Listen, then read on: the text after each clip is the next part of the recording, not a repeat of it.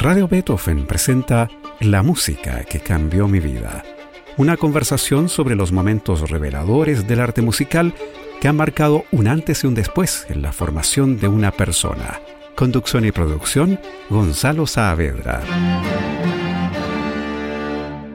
¿Cómo están? Bienvenidos a este espacio de Radio Beethoven en que entrevistamos a músicos profesionales, amateurs y melómanos acerca de ese momento revelador, epifánico, en que una música determinada marcó un antes y un después en sus vidas. Hoy estamos con Francisco Claro, físico graduado en la Universidad Católica, doctor en física por la Universidad de Oregon, miembro de la Academia de Ciencias del Instituto de Chile y fellow de la American Physical Society. Además, Francisco Claro es músico, es clavecinista, pianista, compositor y luthier, de lo que vamos a hablar enseguida.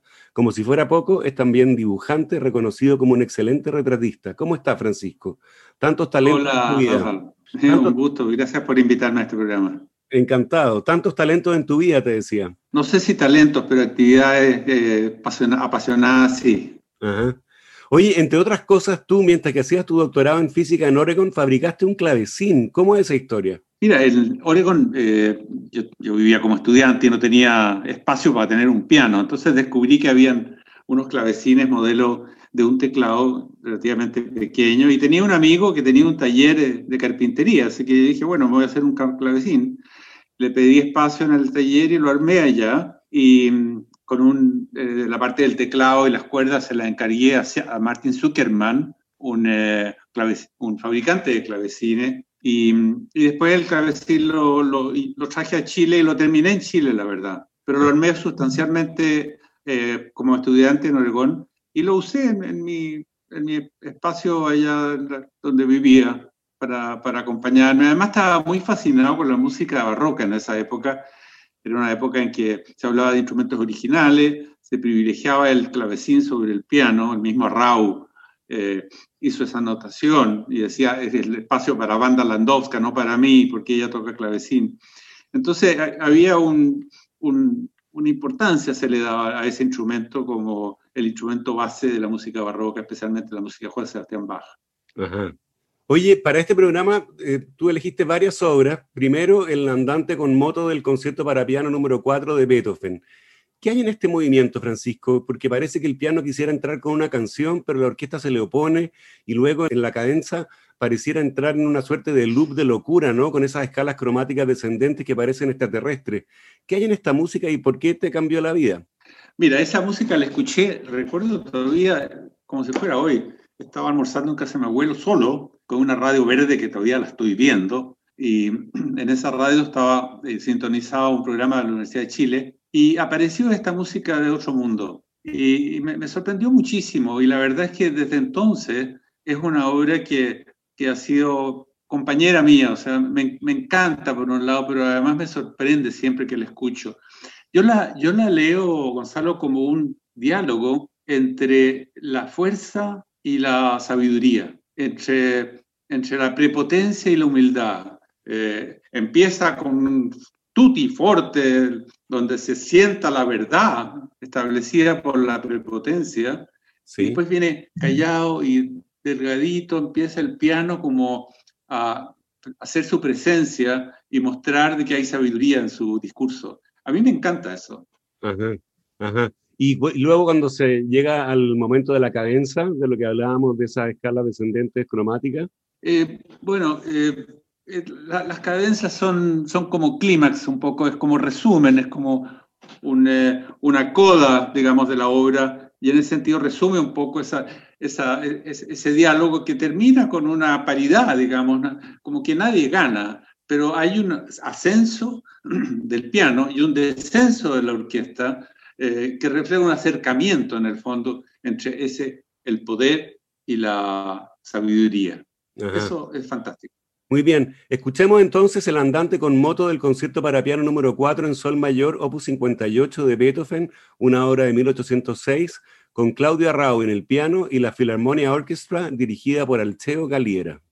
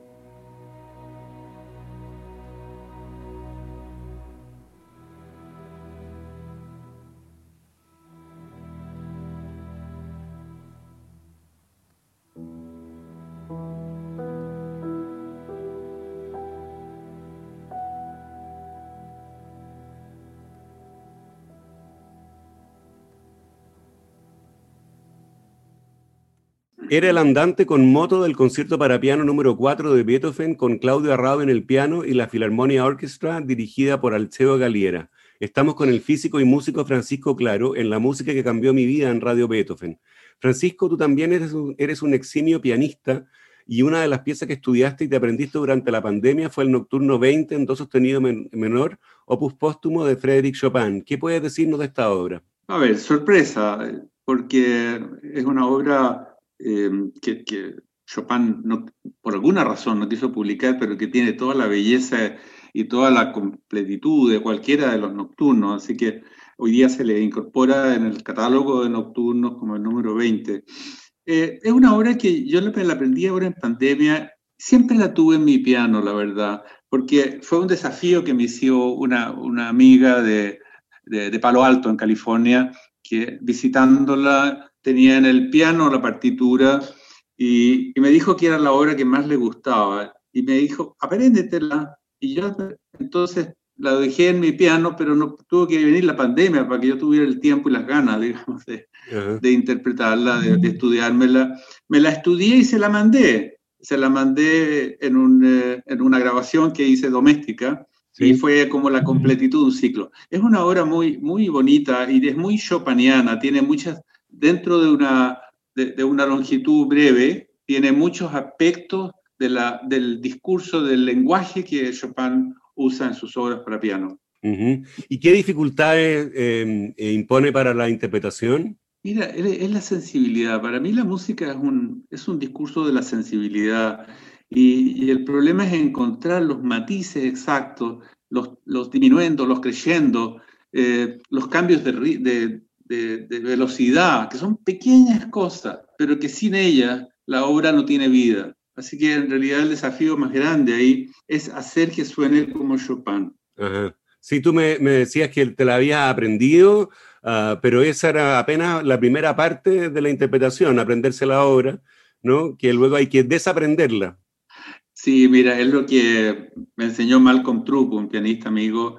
Eh, Malcolm me decía, mira, cuando tú te la sabes una pieza, te la sabes bien, o sea, la puedes tocar de memoria, has llegado a la mitad del camino. La otra mitad es cuando tienes que olvidarte de todo lo que aprendiste y, y, empezar a hacer la música. Eso también me lo decía una profesora legendaria que fue eh, profesora de Juan Pablo Izquierdo también y de Roberto Falabella, por ejemplo, la Lucila Césped, que fue una de mis profesoras eh, tempranas, y Lucila me, me, me, decía algo parecido, me decía, mira, la técnica es un tema, digamos, pero es un tema que tiene que estar superado cuando tú quieres hacer música. Lo que importa, lo que sea, puede ser una inversión a dos voces de bajo, puede ser un, un impronto de Schubert, lo que sea, tiene que ser musical. Y, el foco de tu aprendizaje, cada vez que te sientas al piano, lo que tienes que hacer es música, aunque hagas estudios de escalas, tienen que ser musicales. Muy bien. ¿Qué te parece que escuchemos entonces el nocturno número 20 en do sostenido menor, opus póstumo, que es una obra de 1830 de Frédéric Chopin? Interpreta Claudio Arrau.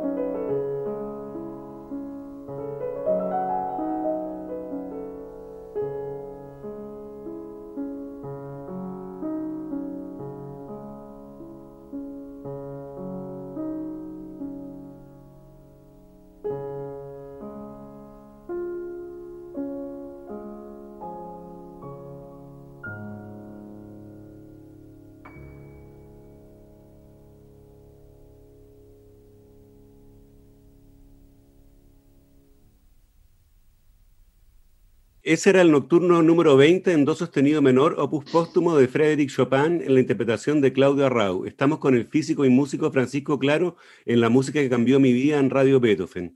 Por último, Francisco, tú elegiste el dueto 3 en sol mayor de Johann Sebastian Bach, catálogo de la hora de Bach 804, e interpretado además por la canadiense Angela Hewitt. ¿Por qué esta obra y por qué este intérprete? A ver, em, primero porque es una obra corta, eh, y segundo, porque tiene algo de epifánico en mi historia, porque yo no la conocía, eh, no conocía los duetos, no los había escuchado, y, fue Angela, Angela Hewitt justamente quien me los develó. Eh, yo había sido invitado a un simposio de, como expositora, a un simposio acerca de Juan Sebastián Bach, y Ángela también estaba presente como expositora, y ella eh, explicó un poco cuál es su aproximación a la, a la interpretación de Bach Después yo me compré un CD, en ese CD estaban estos duetos. Y fue una revelación escucharlos realmente, así que me, fascinaron, me subyugaron y, me acompañan un poco y también los, los, he aprendido, los he tocado en el piano y,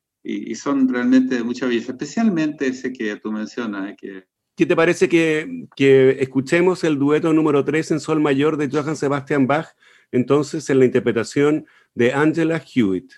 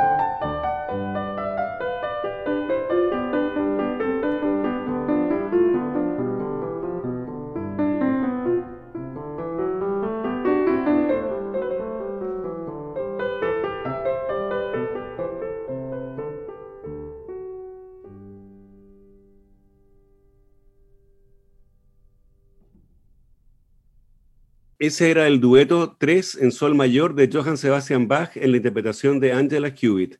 Hemos hecho este programa con el físico y músico Francisco Claro, a quien le agradecemos por esta conversación súper interesante. Muchas gracias, Francisco. Es un gusto. Gracias a ti por haberme invitado, Gonzalo. No, muchas gracias a ti. Y a ustedes los dejamos convidados para una nueva versión de la música que cambió mi vida el próximo domingo aquí en Radio Beethoven. Y gracias por acompañarnos en el programa de hoy. Radio Beethoven presentó La música que cambió mi vida, una conversación sobre los momentos reveladores del arte musical que han marcado un antes y un después en la formación de una persona. Conducción y producción, Gonzalo Saavedra.